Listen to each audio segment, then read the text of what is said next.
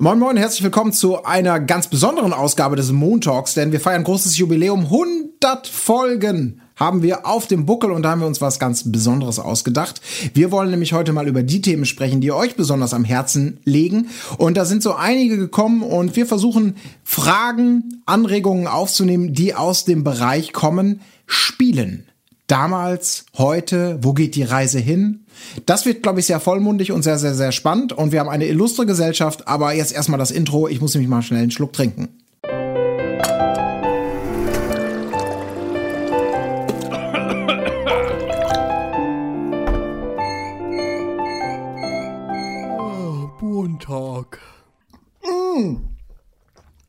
Wir sind ja schon wieder drauf. Mein Gott, diesen Gag habe ich am Montag noch nie gemacht, aber zum 100. Jubiläum darf das natürlich sein. Was auch sein darf zum 100. Jubiläum, ist natürlich eine Sonderbesetzung. Wir sind nicht wie klassischerweise normalerweise gewohnt zu dritt, sondern zu viert hier.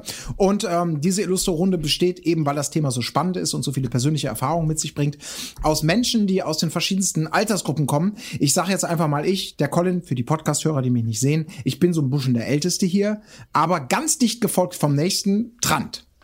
Ja, hallo Colin, Sarah und Matthias. Spoiler. Moin. Wir sind ungefähr eine Oh, Altersgruppe, sorry. ganz genau, so ist das. ähm, jetzt gehen wir ein bisschen mal nach unten. Man möge es mir versehen, falls ich eure Altersstufen nicht ganz genau im Kopf habe. Matthias, du wärst dann der Nächste nach unten gerechnet, richtig? Ja, doch, von uns Vieren wäre ich dann der Nächste in der Reihe. Das ist soweit korrekt, ja. Sag mal kurz dein Baujahr. Komm, bei dir können wir es ja sagen. Du bist ja jung. 86er Baujahr, das letzte 86. Jahrgang natürlich. Alles klar. Das ist so eine Zahl, die triggert sofort wieder Erinnerungen. Äh, Bei dir wahrscheinlich weniger. Aber Sarah, bei Sarah wird das gar keine Erinnerung triggern. Nee, Ähm, noch ja, weniger. Moin Sarah. Hallo Colin. Servus. Äh, sag mal kurz dein Baujahr. 95? 95, Wahnsinn. Das ist krass. Also wir haben 70er Kids, Trant, du doch auch, ne? Äh, ja, gerade so noch, ja. Okay, gut, also 70er, 80er, 90er und das Beste von heute quasi vereint. Fantastisch. Ja, also es wird hochgradig spannend. Wie gesagt, ihr konntet im Vorfeld, ähm, also ihr liebe Community in diesem Falle, ihr konntet uns Vorschläge machen. Wir haben uns für diesen Themenkreis einfach entschieden, haben das so ein bisschen sortiert, also wirklich so in, in wie war das damals so versus heute? Wie schätzen wir Fragen von euch zur Ist-Situation ein und dann vielleicht noch ein bisschen in die Zukunft geblickt, was könnte da auf uns zukommen? Ähm, und wir fräsen uns da, würde ich behaupten, einfach mal durch, so ein bisschen. Und ich starte einfach mal mit einem, mit einem Riesenthema.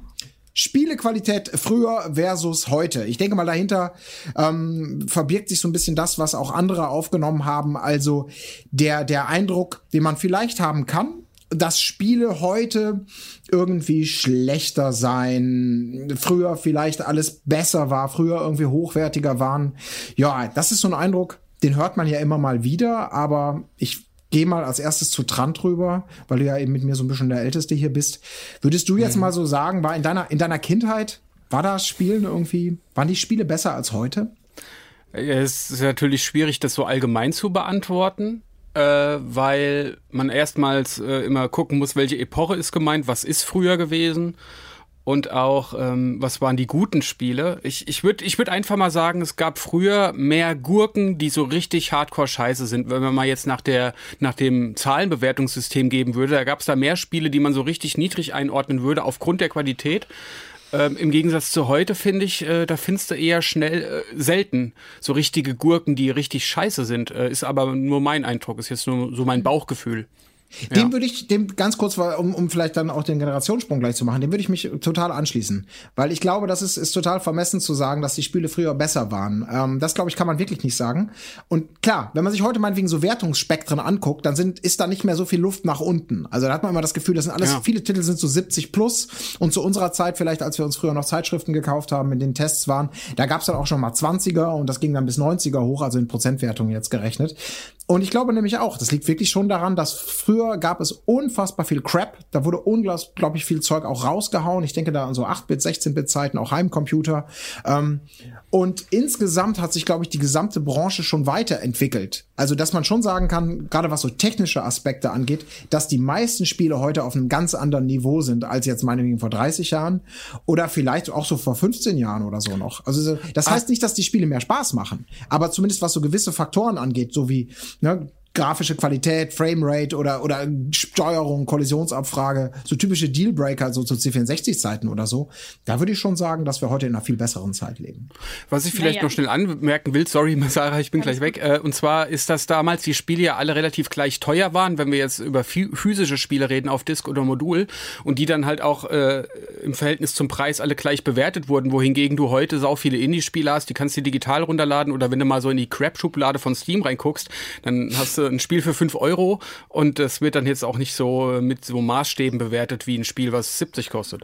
So. Genau. Das stimmt. Ich, wollt, ich wollte sagen, die Crap-Schublade ist, glaube ich, noch genauso groß, nur hat sich die Industrie halt viel weiterentwickelt.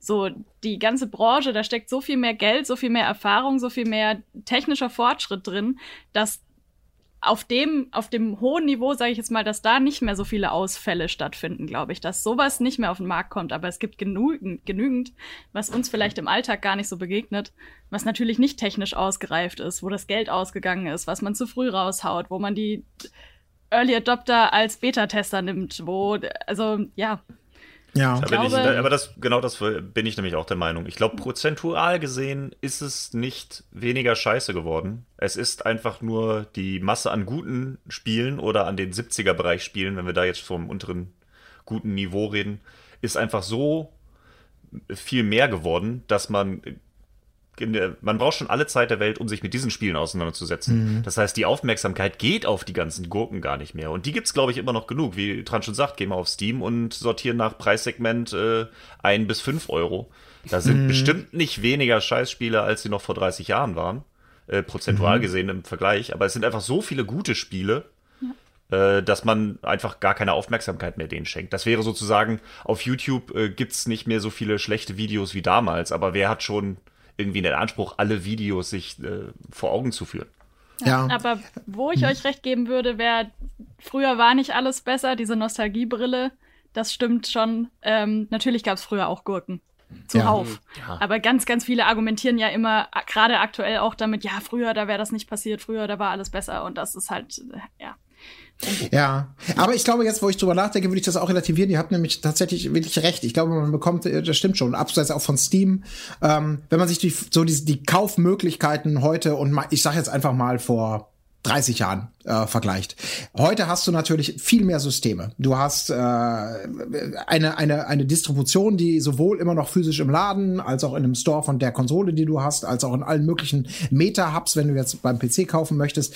Ähm, es gibt keine richtigen Schwellen mehr. Also es ist ja teilweise wirklich so, dass jeder Entwickler irgendwas raushauen kann irgendwo, ob es ein Mann-Team oder, oder ein riesiges Publisher-gestütztes Entwicklerteam. Und früher ja, da bist du halt dann irgendwie in, in, in den lokalen Karstadt, Kaufhof, Hertie oder was auch immer es gab. Oder da standen dann irgendwie nach, nach den drei, vier Computern, die es gab, diverse Boxen.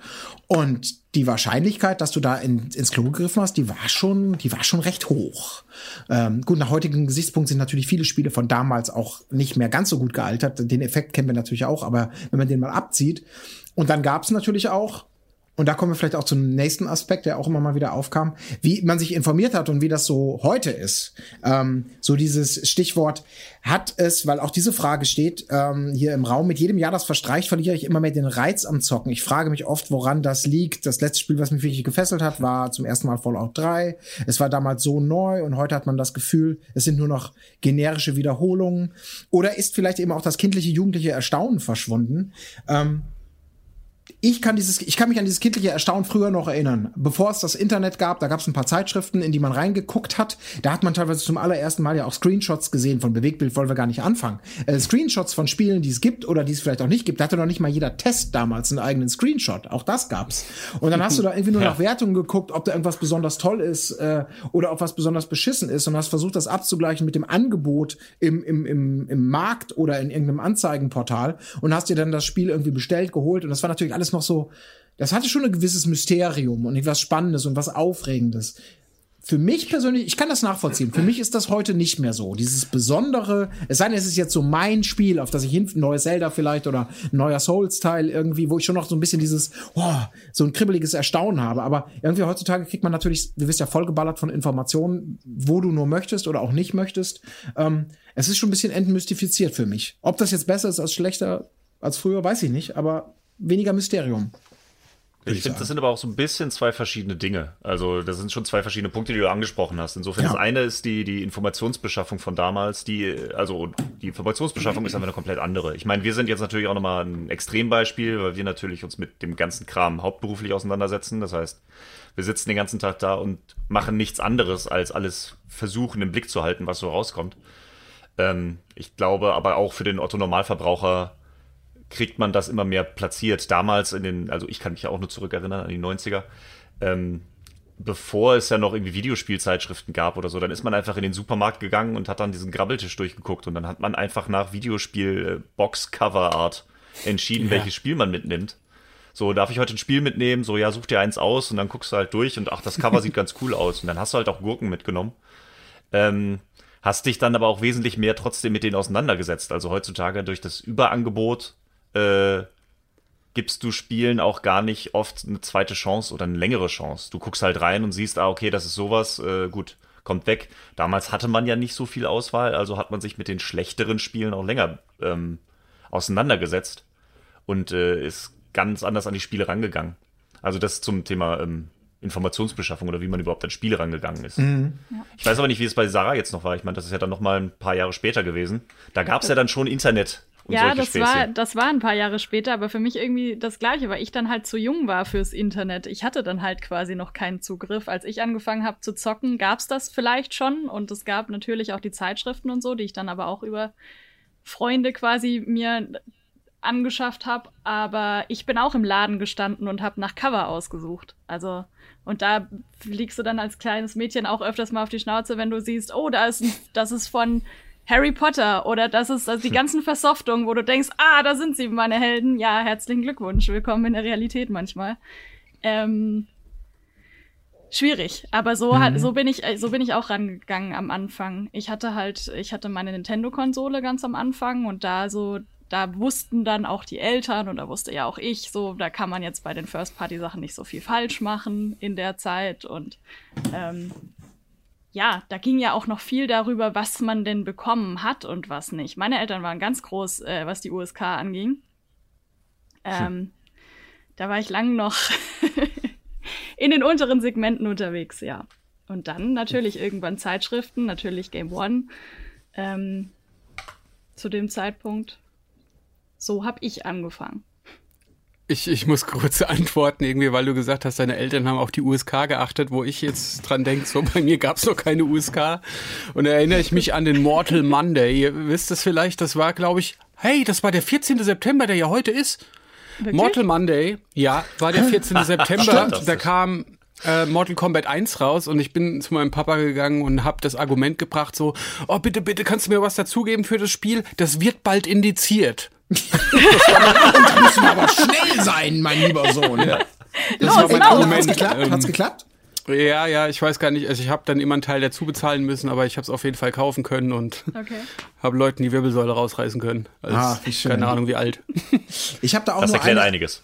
Ich habe da eine Erinnerung auch nur dran, dass meine, meine Eltern da mal mir in die Suppe gespuckt haben, als es äh, um Spiele ging. Meine Eltern äh, waren ja beide Lehrer und meine Mutter, also als ich groß geworden war, war das noch ein, ein, heißes Thema, so in den 80ern, als ich damit gerade begonnen habe, mit Zombiefilmen und alles wird indiziert. Und da wurden auch die, die, die Lehrer, beziehungsweise an Schulen wurde darüber aufgeklärt, was hier gerade passiert in diesen Massenmedien und in diesem aufkeimenden Computer- und Videospielmarkt. Und ich erinnere mich noch dran, das muss zu Grundschulzeiten gewesen sein, da hatte ich mich mit einem Freund telefonisch verabredet. Und wie gesagt, Telefon früher, du bist mit dem Telefonapparat, der irgendwo steht, der in der Regel ein kurzes Kabel hat, mit dem Kabel, was auch kurz ist, was zum Hörer geht, stehst du da, mitten im Raum. Bei uns war das halt irgendwie die Diele, wo die ganze Familie ist. Und ich habe mit besagtem Freund telefoniert, weil ich mich zum Atari 2600 zocken verabreden wollte. Ich war noch nie bei dem gewesen. Und dann hatte, dann habe ich den Riesenfehler gemacht. Er erzählte mir dann, was er so hat. Und dann sagte er, ja, dann spielen wir River Raid. Und dann habe ich laut gesagt, oh geil, River Raid wollte ich immer schon zocken. Und River, River Raid muss man sagen, weil glaube ich das erste oder eins der ersten indizierten Spiele Anfang der 80er. Und meine Mutter, die in der Küche nebenan stand, hatte das irgendwie mitbekommen und diesen Namen River Raid auf dem Schirm, dass dieses Spiel verboten und ganz, ganz, ganz schlimm ist. Und dann sagte sie, Colin, ihr zockt auf keinen Fall River Raid. Das verbiete ich dir. Wir haben auch wirklich River Raid nicht gespielt. Ich habe mich da nicht getraut. Sie hätte es nie kontrollieren können, aber ich habe den vollen Respekt gehabt und das war, da habe ich gedacht, dumm, wie dumm. Und das hat mir dann auch Lehrgeld gegeben, dass ich eigentlich nie darüber rede, immer Zimmertür zu, immer den Monitor so drehe, dass wenn jemand reinkommt, ich noch reagieren kann. Also jetzt, es geht um Gewaltspiele, ne? Das, alles andere kam dann ein paar Jahre später. Aber das ist so meine Erinnerung. Aber wie gesagt, keine USK, das war reines Pech. Bei River Da war deine Mutter aber auch äh, voll informiert, weil ich weiß, meine Eltern, denen hätte ich sonst was erzählen können. Also meine Mutter hat äh, Tetris und Super Mario, weil es uns den Gameboy, damit hat es bei uns angefangen, das hat sie schon mitbekommen und auch selber gespielt. Aber alles, was danach kam, also da habe ich mich drum gekümmert, da habe ich mir meine Quellen aufgetan und meine Spiele besorgt und gekauft und da gab es keine Auseinandersetzung mehr damit, was da überhaupt auf meinem Bildschirm los ist, videospieltechnisch. Ja. Ja. Irgendwann wird man ja auch älter und die, vielleicht vertrauen einem die Eltern dann ja auch oder haben einfach schlichtweg keinen Bock drauf, sich irgendwie damit zu beschäftigen. Also. Aber damals war das ja alles nicht so schlimm wie heute. Heute ist ja ganz schlimm. Jetzt, wo ich selber Papa bin, sage ich natürlich auch, also damals, damals zu meiner, aber jetzt, jetzt ist es schlimm. Ich glaube aber, das ist auch ein Vorteil. Also du kennst, du bist jetzt halt, jetzt kommt, gibt's die Eltern, die sich mit der ganzen Materie auseinandersetzen, die auch anders auf Videospiele dann direkt für ihre Kinder besorgen. Wo den die, ne, das hat dann, nimmt dann vielleicht auch wieder viel von diesem Zauber, was dieser andere, dieser andere Punkt ist, von wegen ähm, das kindliche Entdecken. Und natürlich waren die Leute, die früher gezockt haben, waren Kinder und es war alles neu und alles toll. Äh, und ich bringe ja auch immer gerne diese Aussage, ähm, das beste Zelda ist das Zelda, was rauskam, als du zwölf warst. Weil das halt das perfekte Spiel ist für Zwölfjährige, so dieses Entdecken- und Abenteuer-Ding. Ähm, und insofern sagen viele, oh, mein bestes Zelda ist A Link mm. to the mhm. Past. Die meisten sagen Ocarina of Time. Das ist so eine Altersgeschichte. Und natürlich mm. es, gehört dann immer viel dazu, wann du es zum ersten Mal wahrnimmst. Und deswegen, dieser kindliche Zauber ist weg, weil Spiele immer noch das Gleiche machen wie damals. Das, klar kann man so sehen, aber das macht es ja nicht unbedingt schlecht. Natürlich wirken die am besten, wo man es zum ersten Mal gesehen hat, weil der Ersteindruck mhm. so wichtig ist und das Neue und das Überraschende und das Faszinierende. Und wenn du es halt nochmal siehst, ist es halt, ach ja, das, aber das kenne ich ja schon. Also insofern, das ist jetzt vielleicht besser und schöner und polierter, aber ich kenne es halt schon. Mhm. Ich würde da sogar ganz gern, Eindruck. Ich würde da sogar ganz gern zwei äh, eigene Beispiele anfügen, wo ich ähm, zwei Spiele als sehr gut erachtet habe damals und auch lange Zeit danach noch, aber heute die gar nicht mehr so gut finde. Und das ist einmal Zelda Ocarina of Time. Das ist für mich nicht ganz so gut gealtert, aber da habe ich jahrelang gesagt, das ist das beste Zelda, weil ich auch die ganzen Zeldas danach nicht so sehr mochte, ehrlich gesagt. Aber ähm, würde ich heute nicht mehr sagen. Und äh, das gleiche gilt auch für Metroid Prime. Das war damals auf dem GameCube, war das quasi die Erfüllung, wo ich dachte, nein, boah, das ist ja der Hammer. Nein, nein, ja. was, was, was? Metroid Prime. Ja, darf nicht ich, ich weiß, ich habe das irgendwann nach, ich habe das vor vier Jahren oder so, dachte ich mir mal, das guckst du dir mal wieder an, das fandst du doch immer geil. Und ich war so ernüchtert, wie klein mhm. und eingekesselt diese Welt ist, äh, dass es auch grafisch mich nicht mehr in diese Atmosphäre reinziehen konnte wie damals, mhm. weil damals fand ich das als Space Adventure, was so ein bisschen creepy auch ist, richtig unschlagbar. Äh, heute hat es mich kalt gelassen und ich muss mhm. ganz schnell ausmachen, weil ich das sehr eng und schlicht und simpel fand und ähm, dahingehend kann ich dann auch nicht mehr sagen, früher war alles besser und die großen Klassiker sind bei mir in meiner Gunst sogar gerutscht. Also ja. ja. Also ich glaube, da kann man zu dieser Frage zumindest so ein bisschen festhalten, dass meine Eingangsthese, dass heute die Magie vielleicht so beim Entdecken verloren gegangen ist, das stimmt wahrscheinlich nicht so. Da hat einfach jede Generation, jeder, jeder Spieler, jede Spielerin so die, den, den eigenen Zugang und das Entdecken und das Erweitern und, und diesen, diesen, ja, gut, ist ja eigentlich auch selbsterklärend, weil irgendein, irgendwas lässt einen ja auch dranbleiben am Hobby, äh, sich damit mehr beschäftigen und vielleicht nicht nach zwei Jahren sagen, boah, ich habe keinen Bock mehr, sondern im Falle von uns sagen, boah, geil, ich habe sogar Bock, mein, mein Geld damit zu verdienen. Ähm, ähm, darüber zu berichten. Aber das bringt mich auch gleich zu einer weiteren Frage, die hier aufgebracht wurde äh, oder die auch Teil dieser Frage war. Ähm, abseits des kindlichen Erstaunens, so ein bisschen was damit zu tun hat, ist ja die Frage, ob vielleicht oder äh, anders gefragt, ist bei euch im, im, in eurer Zockerkarriere, sag ich mal, gab es da mal so Momente oder Entwicklungen, wo man gesagt hatte, boah, ich spüre gerade, dass mir das Thema, dass mir das Zocken einfach nicht mehr die Freude macht, die es mal gemacht hat. Ich bin geneigt, aufzuhören und vielleicht was ganz anderes zu machen und Spiele, Spiele sein zu lassen. Ähm, Trant. Ähm, es gab immer mal Ermüdungserscheinungen, aber ich würde nie sagen, dass ich jetzt äh Nee, also so richtig krass im Sinne von, boah, das interessiert mich nicht mehr, das gar nicht. Dafür interessiere ich mich generell dann doch zu sehr für Spiele, aber es gab immer mal so Ermüdungserscheinungen, die ja hier in der Frage auch aufgegriffen wurden, wo man dachte, boah, es ist alles derselbe Käse. Zum Beispiel habe ich mich relativ schon seit relativ langer Zeit eigentlich generell Shootern abgeschworen, weil ich die wirklich austauschbar finde und äh, ich kann eigentlich mit fast keinem Shooter mehr was anfangen.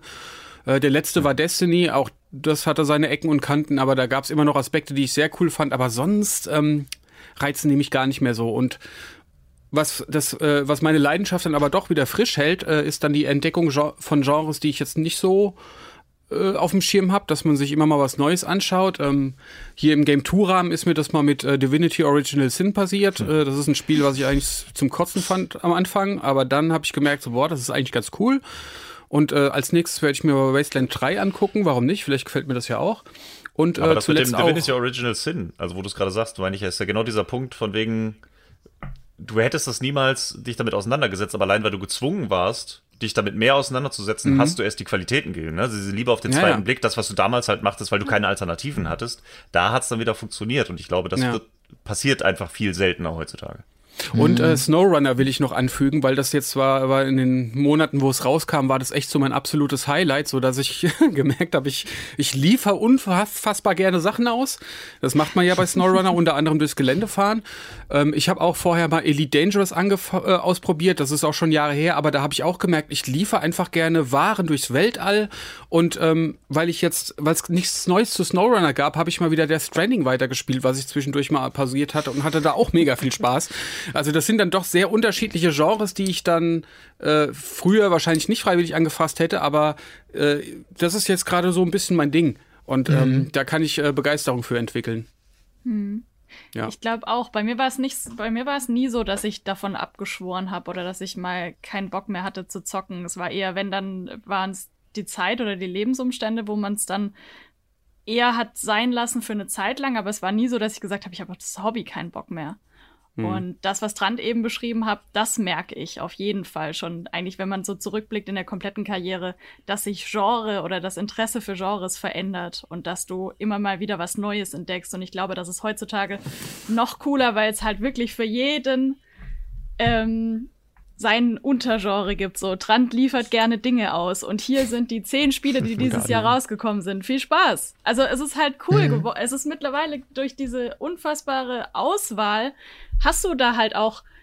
Ich habe das Gefühl, du hast nie alles entdeckt. So, du kannst, du, ich kann mich jetzt ein Wochenende hinsetzen und Indie-Spiele spielen und aber auch da, wie, wie soll ich sagen, auch da, Indie-Spiel ist jetzt so kein Genre in sich, aber du kannst dich eine Woche lang, du kannst Themenwochen veranstalten, du kannst dich nur damit beschäftigen, wie finde ich, äh, wie finde ich das für mich beste Untergenre des Untergenres. Mhm. Und das ist einfach mega gut so. Mhm. Ich glaube, da ja. sind wir halt auch einfach Leute, die sich mit der Materie krass auseinandersetzen. Also ich hatte auch nie, also ich hatte eine Phase, wo ich irgendwann mal gemerkt habe, so ein, zwei Jahre, ach, du zockst gar nicht mehr so richtig. Äh, also ich habe immer noch irgendwie Videospiele gespielt, aber ich hatte irgendwie gar keine Leidenschaft dafür oder so. Also da war so irgendwie, war ich nicht hinterher. Ich habe noch so meine Konsole natürlich da gehabt, aber ich habe irgendwie festgestellt, dass ich sie mehr für DVD gucken als für Videospiele nutze. Dann war ich aber irgendwann, ich war ja ein Jahr lang auf, ähm, auf Weltreise und unterwegs und da konnte ich natürlich überhaupt nicht zocken. Äh, das war aber dann lustig, nach ein paar Monaten habe ich dann bei einem, bei jemandem auf der Couch gepennt und der hat so eine Playstation da und da dachte ich, ach komm, könntest auch mal wieder zocken. Und dann haben wir einen kompletten Tag nur Hotline Miami und Dark Souls 2 gezockt. Also auch keine hm. aktuellen Titel oder so, Spiele, die ich sogar schon gespielt hatte. Aber ich habe da gesessen und man hat mich nicht von diesem Gamepad weggekriegt den ganzen Tag. Und ich habe gemerkt, okay, das, ich vermisse das schon. Ich brauche das schon in meinem Leben. Mhm. So, da hast du schon gemerkt, das ist schon einfach ein großer Teil von meinem Leben, der, dem ich nicht komplett überdrüssig werden kann. Ich habe danach jetzt auch vor kürzerer Zeit noch auch das Gefühl gehabt, so eine, so eine Triple-A-Müdigkeit dass die Blockbuster, so, ich glaube, da ja. kommt auch viel von der Aussage her, dass die großen Spiele alle gleich wirken. Man, so die Features, die du in jedem Spiel mitbekommst und so, ja klar, die Stories unterscheiden sich und man hat Detailunterschiede, aber irgendwie, ach, diese großen Blockbuster, irgendwie macht das auch ach, immer wieder das gleiche Gefühl und irgendwie macht das keinen Bock. Also davon hatte ich, da, das weiß ich, wie sich das anfühlt. Das hatte ich auf jeden Fall. Mhm. Ähm, aber dann ist auch wieder das, was Sarah gesagt hat, weil Indie-Sparte ist halt riesig und da gibt es so viel zu entdecken und so viel Neues. Das Ding ist halt nur, wenn man sich wirklich nur mit den großen Titeln auseinandersetzt und mit den Titeln auseinandersetzt, die man spielen sollte, äh, ne? die großen Dinge halt, dann hast du gar keine Zeit, noch irgendwas Neues zu entdecken. Und dann fühlt es sich, glaube ich, schnell irgendwie an, so, so eine Art Abarbeiten zu werden. So, ich ja. spiele das jetzt, weil ich es muss und ich will das ja noch fertig kriegen und so. Und da geht, glaube ich, auch viel von Spielspaß verloren. Da bin ja. ich, bin ich, also alles, alles, was ihr sagt, kann ich komplett, kann ich komplett nachvollziehen. Ähm, und vor allem ähm, bei mir ich glaube, das ist so ein bisschen dann auch der Segen und Fluch dieses Jobs, den wir machen, weil ich kann mich schon auch erinnern, äh, dass ich, ich hatte irgendwann auch mal so eine Müdigkeit, dass ich absolut keinen Bock mehr hatte, weil dieser Job des Spielekritikers, ähm, der vor allem, als ich noch Print gemacht habe, da musste man viel mehr zocken, also viel mehr am Fließband irgendwie Sachen wegzocken. Da habe ich dann irgendwann so gelernt, Sachen wirklich nur noch so analytisch anzugehen. Etwas, was dir mal Spaß gemacht hat, was aus dem Bauch herauskam, immer in Kategorien zu denken, zu analysieren, um dann zu sagen, das Spiel ist so und so gut oder so und so schlecht. Und das hat mir mir irgendwie richtig die Laune verhagelt. Das war so dann, ich kann mich erinnern, da habe ich dann so Spiele wie auch Call of Duty oder wo dann viele sagen, das ist ganz fantastisches Spiel oder so, auch die ersten Teile. Ich hab, war froh, wenn wieder eine Mission weg war und ich wusste, oh, es hat nur elf Missionen. Puh. Und es war wirklich so eine richtig so eine Pflichtübung, wo man sieht, es ist toll gemacht und es ist laut und zack, bumm, aber es reizt dich überhaupt nicht. Und daraus leitet sich wahrscheinlich bei vielen auch ab, diese Gleichförmigkeit, ähm, irgendwann eine Übersättigung und es ist immer eine Wiederholung von mit Variation, aber irgendwie immer das Gleiche. Aber da jetzt zu sagen, ich glaube, also, dass es wirklich nur an den großen Spielen liegt oder an den, an den Genres, die, die Blockbuster, die alle nach Schema F abgespult werden. Ich glaube, oder schwer zu sagen. Ich habe irgendwann für mich gesagt, ich versuche gar nicht mehr zu gucken. Ist das jetzt ein großes Spiel, ist das ein kleines Spiel, ist es ganz egal. Weil ich versuche für alles, was ich privat zocke und worauf ich Bock habe oder auch nicht, wirklich diesen Kopf komplett auszuschalten und sozusagen nur noch mein Herz sprechen zu lassen. Das klingt jetzt irgendwie so pathetisch, aber wenn ich spüre, dass das Spiel mich ruft dass das irgendwie sagt, spiel mich weiter. Was wirklich selten vorkommt. Aber dann fühle ich wieder, okay, das ist genau das, was mich früher dazu gebracht hat, sofort nach der Schule weg, zocken, zocken, zocken, zocken, zocken, zocken, früher noch wahllos, irgendwann dann zu viel. Und das, das habe ich mir dann doch irgendwann bewahren können. Ich glaube, bei mir kam das tatsächlich durch Demon's Souls wieder, wo so eine Motivationsspirale in Gang gesetzt wird, wo ich jetzt ja auch sagen würde, und viele Kritiker zu Recht, gibt es Millionen Spiele, die so sind. Viele sind davon auch wieder übersättigt und sagen, ist nicht mehr meins, das hat sich auch wieder totgelaufen. Aber das ist so ein Spiel, wo einfach anscheinend die für mich optimale Balance zwischen Herausforderung und Belohnung, die funktioniert. Und das ist ein Spiel, das wird, da, da ruft mein Herz danach, spiel mich weiter, spiel mich weiter. Hatte ich bei Pikmin, hatte ich früher bei Zelda, hatte ich irgendwann bei Zelda nicht mehr. Habe ich jetzt ganz, ganz selten noch. Aber wenn ich es habe, bin ich total happy. Und dann ist mir eigentlich auch egal, was ist es für ein Spiel, welches Genre, welches System. Soll sagen alle anderen, das ist super geil oder das ist total kacke. Ähm, das ist natürlich ein guter Indikator, manchmal überhaupt was auszuprobieren. Aber das ist für mich mittlerweile so die innere Stimme, ist, ist meine Richtschnur, wenn es darum geht, spiele ich oder spiele ich nicht. Und dann merke ich eben, ich bin auch noch Zocker. Hat sich alles so ein bisschen verlagert. Trans, sag doch mal schnell, wie hoch ist denn dein Jägerrang gerade? also, ich bin gestern an die Grenze gestoßen. ja. Ich habe äh, ich hab ganz lange äh, Pause gemacht. Ich glaube, ich habe vor, vor an, zwei Monaten habe ich Monster Hunter keinen Bock mehr gehabt und so. Und das war bei ähm, Meisterrang 998. Das ist halt eins vor Schluss und ich wollte es nicht fertig machen weil ich nicht wusste, welches Monster ich äh, mit dieser Ehre beehre sozusagen. Und jetzt gestern habe ich wieder angefangen und habe die, hab, hab die 999 voll gemacht. Ja. ja kurz, Applaus. Ja. Ich habe die 999 voll gemacht. Das vor allem, wenn man das nicht so richtig einschätzen oder nicht so richtig ähm, einordnen oh. kann, dann, aber es klingt einfach nur, okay. Ich glaube, ab Level 16 dich. war der DLC gelockt, also da geht es schon so Richtung Endgame. Ja. ja. Okay, ja. Aber, aber, insofern, ich, ich weiß, was, was, was du meinst, was ihr meint. Ähm, und da hängt, glaube ich, auch viel damit zusammen, dass man eine eigene Motivation finden muss. Man darf nicht einfach nur diese Sachen abarbeiten, sondern einfach so, worauf man Bock hat. Äh, und da, ich meine, ich, für mir den Teil, ich spiele halt auch immer noch Super Mario. Es ist ja, ne, Super Mario World gibt mir einfach eine komplett andere Befriedigung beim Zocken, als dass ich jetzt, also ich habe Last of Us 2 immer noch nicht durch, ich habe Death Stranding immer noch nicht durch und ich habe hier sogar Avengers auch immer noch nicht angefangen. Aber ich habe seitdem bestimmt schon äh, fünfmal Super Mario World durchgespielt, weil ja, das gibt mir irgendwie eine ganz andere Befriedigung gerade und das, da, eine andere Motivation, da ranzugehen. Da will ich kurz mal einhaken, Matthias, bitte spiel mal Death Stranding durch. Ähm, ich habe es, glaube ich, am Wochenende durchgespielt oder so und das war das beschissenste Ende, was ich je in einem Spiel gesehen habe. Ich weiß nicht, ob es jemand durchgezockt hat, ich spoiler okay. nichts. Aber ja, von der Dauer und von der Erzählweise her ist das wirklich ein absoluter Schutthaufen. Wie ich, es ist wirklich so schlecht. Doch, ja. So, ich dachte, äh, das ich mich gerne mit jemandem drüber unterhalten. Irgendwann mal. Nee, gar nicht. Wow, also okay, da musste okay. völlig schräg drauf sein, dass dir das gefällt, finde ich. Okay. Ja. Nee, aber das zu Matthias, mich aber gerade noch mehr weiterzuspielen. Ja, mach mal. ja, zu Matthias Super Mario World äh, Erfahrung muss man ja auch dazu sagen, dass du dir dann deine eigenen äh, Herausforderungen stellst, weil du das ja Klar. Speedruns so. Wenn man, wenn das jetzt klingt, als würdest du, als hättest du jetzt fünfmal Vanilla Super Mario World durchgespielt, das wäre mhm. schon wieder ein anderer Schnack, wenn du daraus. Aber, ja, aber genau das ist es halt, weißt du, was Matthias ja sagt, diese Motivation, die aus komischen Sachen kommen. Ich glaube, ich habe da initial damals, als es, als es mir, ich glaube, Fabo hat's empfohlen, Dead Cells, und wir da den ersten, allerersten mhm. Beitrag, und ich dachte, ja gut, dann mache ich mal wieder einen Beitrag, weil ich gerade Zeit habe, die ich natürlich nicht habe, äh, habe dann den Beitrag gemacht, und ich habe das Spiel, ich weiß es nicht, ich habe irgendwann mal geguckt, hatte ich da auch über 100 Stunden auf der Uhr, und das war noch total limitiert, und es war immer wieder das Gleiche, und es war immer wieder irgendwie so mit Varianten. Aber das ist alles unerheblich, ähm, weil ich glaube, das am Ende des Tages die ganz persönliche Quintessenz Motivation ist, die einem sagt, ich will das Spiel spielen und ich, nein, ich sage alle Termine ab, weil ich jetzt gerade priorisiere zocken. Ich muss zocken. Ja. Das ist schön. Und das ist aber auch schön, dass wir alle ähm, diese, diese Magie noch kennen oder diese, dieses Gefühl noch haben. Weil ich glaube, wenn man das gar nicht mehr verspürt bei keinem Spiel, egal welches Genre man ausprobiert, äh, dann ist wahrscheinlich, ist man einfach kein Zocker. Schwierig. Ja. Ich glaube, wir, wir drei älteren Herren hier waren auch eher äh, genötigt dazu, das zu machen, weil wir nicht so viel Auswahl hatten. Ne? Also man hat sich halt länger mit Spielen, das meinte ich halt vorhin, ne? man hat sich länger mit den Spielen auseinandergesetzt.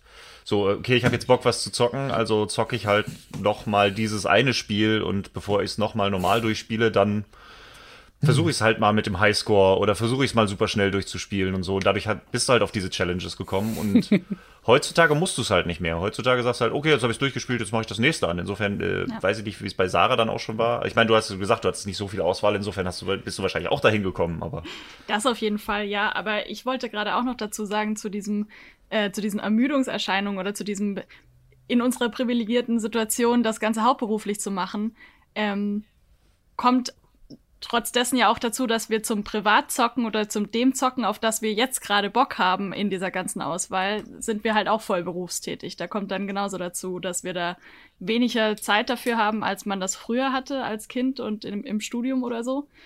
Und ähm, für mich kommt da dabei das hinzu, und ich bin schon mehrfach an dieser Schwelle gewesen, die ihr gerade als so gefährlich beschrieben habt, dass man keinen Bock mehr hat, ähm, ähm, weil, wie soll ich das, wie soll ich das am besten beschreiben? Es ist so, dass ich zu dem, was ich tagsüber zocke, weil ich es für die Arbeit mache, zu dem, was ich, ähm, was ich am Abend zocke, kommt ja noch dazu, dass ich gerne das alles nachholen würde, was ich vermeintlich verpasst habe oder brauche, um diesen Job ähnlich gut machen zu können. Wisst ihr, was ich meine? Ich kann schon mhm. gar nicht mehr diese Geschichten nachfühlen, wie es war, das damals zum ersten Mal gespielt zu haben. Ich habe immer diese heutzutage Brille, wenn ich was nachhole, was ich damals nicht gespielt habe. Und dieses sich hinsetzen und nur das zocken, wo mein Herz gerade nachschreit, ist immer ähm, manch oder ist manchmal übertönt sogar von der Stimme, was ich jetzt eigentlich trotzdem zocken sollte, obwohl es gerade meine Freizeit ist, um noch mal was für die Arbeit nachzuholen. Wisst ihr, was ja, ich meine? Bewahle ja. das bitte. Das mit dem Herz, das gilt nur für mich. Ja. Bei dir ist das natürlich nee, was muss, anderes. Ich habe die Liste da, die, die hängt da, die Colin mir geschrieben hat ganz am Anfang, die ich unterschreiben musste, was ich 2020 noch so zocke. Genau. Einstellungsgespräch. Die 100 Spiele, welche hast du gezockt? Nein, nein, ja, also ne, nein. Aber ja klar, äh, das ist natürlich genau so ein Druck, der dann auch wirklich so so so um umswitchen kann, weil das, es ist einfach krass. Und da komme ich jetzt vielleicht auch ganz elegant zu einer, also einem weiteren Aspekt, der, der, ähm, ich versuche es zumindest elegant, wie es mir möglich ist, zu einem weiteren Aspekt, der auch von euch aufgeworfen wurde. Ähm, es geht nicht um die Diskussion, ist ein Spiel preislich das wert äh, oder ist es das nicht wert. Aber die Frage, sind Spiele zu günstig? Seit 20 bis 30 Jahren sind Spiele vom Preis her etwa gleich geblieben. Ja, wie steht man dazu letztendlich? Ähm, faktisch, glaube ich, ist es, ist es relativ wahr. Seit vielen, vielen, vielen Jahren, also zumindest würde ich mal sagen, seit, seit das NES und so kam, hat sich das ja alles in so einem, damals vielleicht so 100 bis 120 Mark, auch Super Nintendo. Ja. Heute sind das, entspricht das dann eben den 50, 60 Euro, jetzt nicht mal inflationsbereinigt. Ähm, früher zu, zu Heimcomputerzeiten, da war es dann noch günstiger, da war 50 Mark das teure und so die Billigvarianten oder Datasetten kosten dann so 20 Mark, also schon nochmal deutlich günstiger. So, also der Preis ist irgendwie relativ gleich geblieben, da gibt es wahrscheinlich viele Erklärungen für, aber was ich eigentlich euch fragen wollte, hatte ich fast vergessen, wenn es mir jetzt nicht gerade wieder einfallen würde, was es hoffentlich tut. Sehr elegant. Spiele ja, zu günstig sind. Ob das für Genau, also hat sich das so, ihr seid ja auch Teil dieser Entwicklung. Ähm, ich habe früher genau das gleiche ausgegeben. Früher hat es mir deutlich mehr wehgetan, weil ich heute natürlich, ich verdiene mittlerweile Geld. Früher war es mein Taschengeld oder das, was ich mir erarbeitet habe oder whatever. Ähm, aber tatsächlich, und das geht ein bisschen das, was Matthias auch sagte, ich habe früher, wenn ich 100 Mark für ein Spiel ausgegeben habe, dann war das im extremsten Fall sowas wie, wie Final Fantasy VI. Und da sagte man damals so 40 Stunden, boah, das ist aber ein, boah, das ist aber riesig. Heute, heutzutage habe ich das Gefühl, 40 Stunden sind in fast allen Spielen überhaupt nichts mehr. Und auch wenn ich damals ein Spiel, was du in drei oder vier oder fünf Stunden wahrscheinlich durchgespielt hast und dann noch 20 Mal durch die Mangel genommen hast, ich hatte, wenn es ein gutes Spiel war, immer das Gefühl, das war gut investiertes Geld. Und heute habe ich das auch noch. Obwohl ich heute das, das 300-fache in Stunden teilweise bekomme fürs gleiche Geld. Okay, mhm. worauf will ich hinaus? Ähm, habt ihr, habt ihr mal vielleicht, wo ihr gesagt habt, ey, das ist einfach viel zu viel Geld, was ich gerade ausgebe für viel zu wenig Zeit? Ach, keine Ahnung. Äh? Überlegt mal irgendjemand nee. bitte. Äh, so tendenziell eher andersrum, aber. Okay.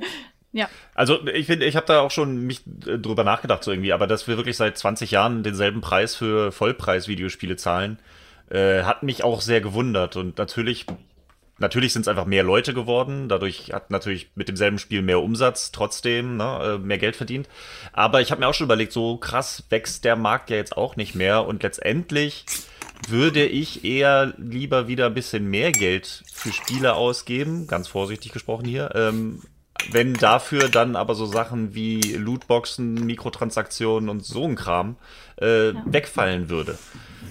Weil das ist natürlich, die Publisher suchen sich natürlich jetzt noch Wege, wenn sie die Preise nicht erhöhen können von den Spielen, müssen wir halt andere Wege finden, um Geld zu verdienen.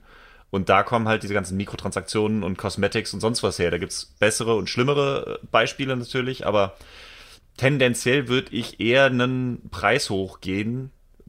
Wobei es ja vor allen Dingen auch noch nicht mal um den, um den Preis von allen Spielen geht, sondern ne, es gibt ja wirklich schon gute Spiele für 5 Euro. Oder ne, man muss ja Spiele auch nicht immer spielen, wenn sie gerade neu rauskommen. Den Druck ja. macht man sich ja, wenn dann selber. Es gibt ja eigentlich irgendjemand, wo abgefragt wird, oh, hast du die neuesten Spiele dieses Jahr gespielt? Sondern man kann das ja auch einfach ein Jahr später noch spielen. Die Spiele werden ja jetzt nicht schlechter, nur weil sie ein Jahr alt sind. Und ich glaube, dieser Druck macht da auch viel aus. Ähm, also dann kann man doch warten, bis sie wieder reduziert werden, ein bisschen mehr wieder auf Sales gehen oder auf sonstige Sachen. Und wenn dafür die Early Adopter ein bisschen mehr zahlen, um diese Spiele zu finanzieren, wäre ich tendenziell für. Also, ich finde halt auch, dass die Branche sich erstmal wieder, also wir hören es ja immer noch regelmäßig und viel zu oft äh, hören wir von Crunch und von der Situation von Mitarbeitenden in Spielefirmen und wenn man, ja, aber da, dagegen spricht halt dieses ganze Überangebot. So, du hast halt auf der einen Seite Leute, die sich totarbeiten, um einen gewissen Preis und ein gewisses Release-Datum und alles halten zu können. Ähm, das sollte eigentlich hochgehen und das sollte eigentlich mehr kosten dafür, damit es normale Arbeitsumstände geben kann. Und dagegen spricht wieder das Überangebot, dass wenn einer anfängt oder wenn ein gewisser Teil der Branche anfängt, teurer zu werden oder sich nach hinten zu verschieben, ähm, dann gehen die, dann geht die Masse halt woanders hin. So. Ja. Und eigentlich sollte das, sollte sich das irgendwie langsam ausgleichen. Und das tut's halt, mhm. glaube ich, nicht von alleine, weil natürlich jeder auf den größten ähm, Gewinn raus ist im Endeffekt. Mhm. Äh, mir fällt noch ein, also die Frage war ja auch, sind Spiele zu günstig? Und äh, wir haben jetzt auch manchmal versucht, irgendwie den, die, die Spiellänge mit in diese Rechnung mit einzubeziehen. Und da ist zumindest meine Haltung, dass wenn man ähm, viel Zeit in das Spiel investieren kann und am Ende sogar noch kostenlos Sachen dazu bekommt, da finde ich, könnte man als Publisher gern schon mal Geld nehmen. Da erinnere ich immer an diese schlimme Destiny-Diskussion damals, weil ja da die Add-ons quasi auch, glaube ich, nur für extra 20 Euro verkauft wurden, wo ich dachte so, naja, aber ist doch okay. Also ich meine, die manche Add-ons waren scheiße und dann war der Preis nicht mehr cool. Aber generell dachte ich mir, du kriegst, das Spiel wird erweitert und da kann man gern noch mal was für nehmen. Das muss nicht kostenlos dazu, äh, muss nicht kostenlos dazugegeben werden. Und äh, mir war das auf jeden Fall immer lieber, als äh, wenn man jetzt ein Abo abschließen müsste bei einem Spiel. Das fand ich immer ganz schlimm. Und also ähm, dahingehend würde ich noch kurz äh, zu Ende führen, dass ich auch so, so kleine Mikrotransactions gar nicht so schlimm finde, wenn sie das äh, generelle Spiel Spielerlebnis nicht kaputt machen. Also es besteht hier immer die Gefahr, dass du kleine Sachen anbieten kannst für kleines Geld und dann aber das Spiel daraufhin umbaust, dass der Grind so unerträglich wird, dass du gezwungen wirst, Geld auszugeben. Das ist scheiße. Aber wenn du so ein bisschen was on top äh, noch äh, monetarisierst, ähm, mir fällt bei ein, bei Gran Turismo Sport kannst du Autos kaufen oder, oder bei Monster Hunter kannst du kleine Cosmetic-Sachen kaufen, die, die, die springen dir aber nicht in die Fresse, dann finde ich das auch okay. Und dann äh, in, in meiner Wahrnehmung denke ich mir dann manchmal, ja gut, hier die zwei Euro, die gebe ich euch nochmal extra, weil ich so viel Spaß mit dem Spiel hatte. Ähm, Finde ich auch äh, okay. Ich würde dir aber bei einem Punkt widersprechen und ich glaube, da müssen wir von der Denkweise her ein bisschen wegkommen, äh, wirklich den Preis an die Spieldauer zu äh, binden. Ja. Dass mhm. man sagt, ich muss jetzt, also, weil dann kommst ja, du ganz ja. schnell dahin, dass du sagst, ich habe jetzt 60 Euro ausgegeben, also will ich jetzt auch mindestens 100 Stunden unterhalten werden. Äh, und dadurch sind die Publisher wieder, gezwungen, die Spiele länger zu machen, was aber bei manchen Spielen auch einfach gar nicht trägt. Also es muss, also wenn ich eine Story durchspiele, die nach 10 Stunden auserzählt ist und mich dabei voll gepackt hat, ist mir das viel lieber, als wenn ich einen Epos für 80 Stunden spiele, der zwischendurch diese Filler-Elemente drin hat. Ja. Also ich spiele einen Spec Ops The Line-Kampagne äh, lieber als puh, jetzt nichts Falsches sagen, aber irgendeinen riesen Final Fantasy Klopper oder so. Ähm, ne? Das sind natürlich andere Ansprüche oder so, aber ich habe lieber eine kompakte, tolle ähm, Erfahrung, für die ich dann vielleicht auch 60 Euro ausgegeben habe, als äh, jetzt unbedingt extra Content und nochmal Filler und sonst was und bla zu haben. Mhm. Und da ist viel diese öffentliche Wahrnehmung nämlich. Deswegen dieser Gedanke Geldpreis gleich Spieldauer und Spielspaß gleich Spieldauer durch Preis und es ist nee, sehr gefährlich. Kommen auf Ab jeden Fall noch andere ähm, Parts mit rein, die man da in die Rechnung einfügen sollte. Aber da möchte ich noch mal kurz als, als, als Zuhörer Diskussion einwerfen, dass diese allein dieses extrem differenzierte äh, Feedback, was ihr quasi gebt, was ihr persönlich in Ordnung findet und was nicht und wie, nach welcher Richtschnur man es machen könnte und so weiter, das zeigt natürlich auch die Problematik, weil ich glaube, das, was uns alle eint, sind natürlich Menschen, die ganz stark die von Leidenschaft geprägt sind, die sich, sich mit dem Thema beruflich beschäftigen und dadurch naturgemäß extrem differenziert, vielseitig irgendwie auseinandersetzen müssen, äh, in sich selber reingehorcht haben, äh, zwischen abgeglichen haben mit anderen Leuten. Aber wir sind, glaube ich, und auch viele da draußen von euch natürlich, die, die sich so sehr für das Thema Games interessieren, dass sie jetzt zum Beispiel diesen Podcast hier schon seit einer Dreiviertelstunde zuhören. äh, wir sind, glaube ich, alle nicht die unglaubliche Masse. Und die Masse die wird natürlich versucht, irgendwie angezapft zu werden. Und die Masse sind dann vielleicht die, die ähm, teilweise, äh, ich spiele was scheiße nach zwei Stunden durch, äh, habe ich wieder verkauft, ein Stern oder so. Also das heißen, die irgendwie in so einer, in so einer, in so einer Wahrnehmung, die für Marketing und für Firmen irgendwie viel, viel messbarer ist, als diese qualitativen Gründe und warum kann man was nachvollziehen und wie würde ich mich entscheiden und was wäre eigentlich jetzt hier, was ist noch okay und was nicht. Die anderen, die machen das einfach, posaunen das in die Welt und ich glaube, das ist im Zweifelsfall das ist so die große, die, die Masse, die, die, die dann über einen Erfolg oder einen Misserfolg viel stärker natürlich entscheidet und damit auch die, die Publisher oder die Macher in so, in so eine Art Checklisten denken irgendwie auch, ja, künstlerisch würde ich das Spiel lieber kurz halten. Aber wenn irgendwann erstmal die Runde macht, das Spiel dauert nur acht Stunden, dann geht's wieder los mit, oh, dafür habe ich 70 Euro bezahlt, will ich nicht und dann, äh, so, ihr wisst, worauf ich hinaus will. Dann ist es das, ja, haben klar. die Leute, die Masse hat nicht das Gefühl, den angemessenen Gegenwert zu bekommen. Ja. Und auf der anderen Seite natürlich, ähm, ich kann auch vollkommen verstehen, diese, so wie bei Destiny, genau wie Trans sagt, wenn du schon so ein Game as a Service anbietest und du willst die Leute bei der Stange halten, dann finde ich es auch vollkommen okay, dass die Leute auch immer wieder zur Kasse gebeten werden. Da bin ich wieder bei der persönlichen Meinung, dass man irgendwie so sagt, ihr kriegt ja auch was. Wie willst du das mit irgendeinem anderen Medium vergleichen oder mit irgendeinem anderen Vergnügen, was du dir, wo du Lebenszeit mit Geld irgendwie versuchst zu verrechnen? Ich glaube, da werden Videospiele mit die allerbeste Bilanz aller Hobbys haben äh, von dem, was, also mit Kino fangen wir gar nicht erst an. Oder Bücher oder weiß der Tor oder Comics, also irgendwie so, ne? Ihr ja, wisst, klar. was ich meine. Ähm, ich weiß, was, aber ja. ich, ich würde da, glaube ich, ich wünsch, würde mir wünschen, dass man, dass wir in der ganzen Industrie oder so mehr in eine Differenzierung von ja, ne, wir haben immer Gamer und es gibt immer wieder Diskussionen darüber, was bedeutet denn jetzt Gamer? Ist denn jetzt jeder, der ein Handy spielt, spielt ein Gamer oder ja. sind nur die krassen Gaming-PC-Leute Gamer und so weiter? Ich würde mir wünschen, dass wir da viel mehr auf eine Differenzierung hinkommen, dass du Leute hast, die halt Hobbygame, die äh, wirklich nur Feierabend spielen, die das zur Entspannung machen, die sich äh, mit der Materie auseinandersetzen, die an Storytelling interessiert sind oder die eher auf Gameplay achten. Weil ich glaube, da gibt's könntest du viel mehr Leute gezielt ansprechen und dann entsprechend auch zu den Leuten marketingtechnisch rangehen oder dann auch die Preise daran anpassen oder einfach die Spiele aufeinander anpassen. Dass du dann auch keine Angst davor haben musst, dass du allen Gamern gefallen musst. Weil da bist du dann nämlich ganz schnell, ja, die Masse geht natürlich nach Dauer, ja, dann brauche ich mir ja nur ein Spiel kaufen. Aber ich finde auch spannend, wenn du halt einfach mal guckst, so die Zuschauerzahlen bei Twitch oder sonst was. Es sind ja nicht, klar sind es die neuesten Spiele, die immer oben sind, aber es sind genügend Spiele, die alt sind, die du immer wieder in den Top-Listen findest. Also es geht nicht darum, dass ein Spiel lange Laufzeit haben muss, dafür, dass du es äh, auch Jahre später noch spielst, dass es immer noch relevant ist. Wenn ich mir angucke, dass Mario 64 immer noch de unter den Top 100 Spielen auf Twitch ist und das ist nun wirklich kein, wo du sagst, oh, das ist so krass lang, das muss man, oh, das ist so viel versteckt.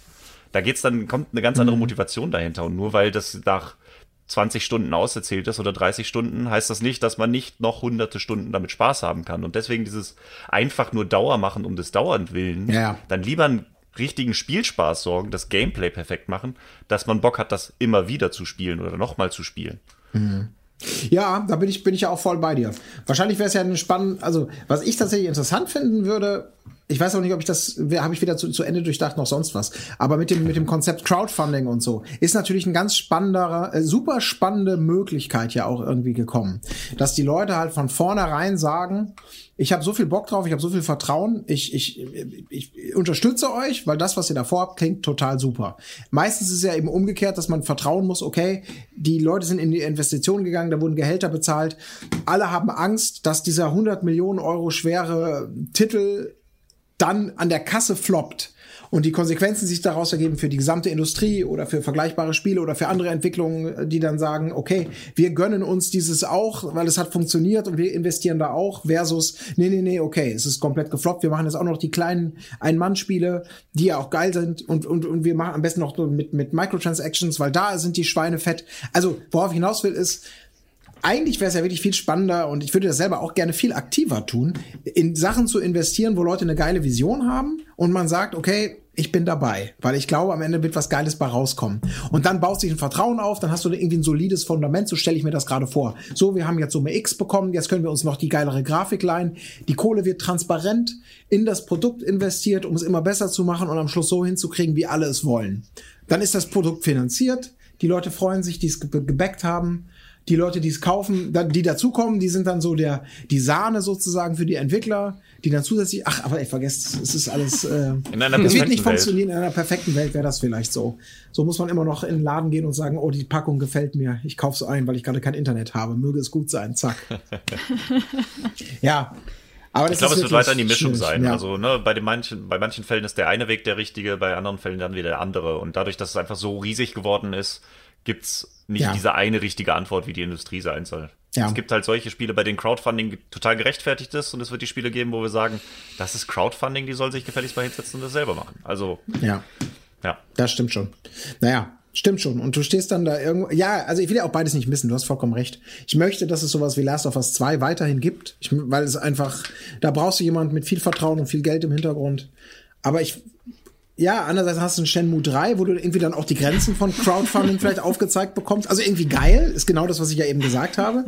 Aber wo du auch merkst, wo die ja wahrscheinlich auch sagen, ja, gib mir 100 Millionen Euro mehr, dann wäre es ja auch noch besser oder wertiger für, für die Allgemeinheit, ja. Ach, schwierig. Ja, aber ist spannend. Ähm, und um diese Frage damit zu beantworten, was wir natürlich nicht hier gemacht haben, ja, ob sie zu günstig sind, kann man wirklich schwer sagen, hängt sehr davon ab am Ende des Tages ist der Kuchen größer geworden. Ähm, die Menschen, die es konsumieren, sind auch mehr geworden und das scheint sich noch irgendwie so die Waage zu halten, dass es sich anscheinend lohnt, in dieser Industrie was reißen zu wollen, ob ganz unten als kleiner Indie-Entwickler oder eben als Monsterfirma. Aber gut.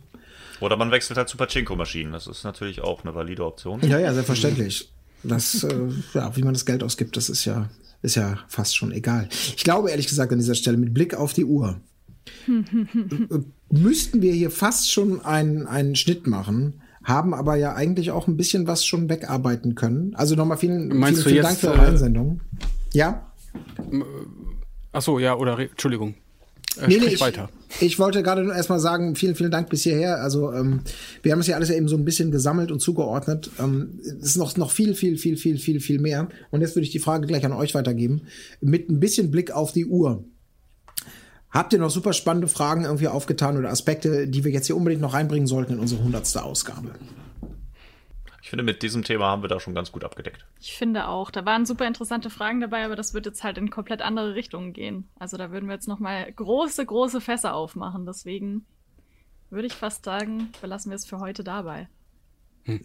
Es fehlt nur noch Trant, der mit einem hm angedeutet hat, dass er andere äh, Meinung ist. Bitte nee, schön. nee, weil ähm, nur zur Erklärung, warum ich gerade so blöd geguckt habe. Wir haben diese Fragen in drei Blöcke aufgeteilt und ich finde, von diesem zweiten dicken Block haben wir fast schon alles beantwortet. Und jetzt habe ich noch mal schnell auf den letzten Block geguckt. Da ging es mir so um die Zukunft.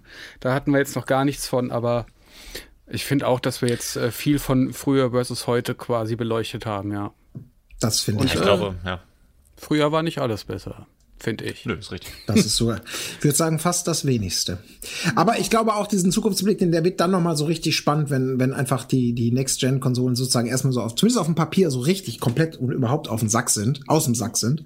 Ähm, dann, dann, ähm, dann hat man ja zumindest auf dem Papier irgendwie so die Marschrichtung für die nächste Zeit. Ob es sich dann in die eine oder andere Richtung entwickelt, das ist wieder eine ganz andere Geschichte. Aber das Thema werden wir immer mal wieder auftun. Spätestens bei der Folge 200, würde ich sagen. Wenn ihr dann auch weiterhin brav eure Gebühren zahlt, um diese mögliche, äh, diese Sendung zu ermöglichen, meine Lieben. Und abonniert und die Glocke. Danke, Matthias. Schön. Nächste Woche wieder an dieser Stelle, möglicherweise. Also, haut Das rein. waren 100 Montags. 100 Montags, Leute. ja. 100 Montags. 100 Montags, 100 Montags. Bis dahin. Tschüss. Tschüss. Tschüss. Ciao. Das war ein Podcast von Funk.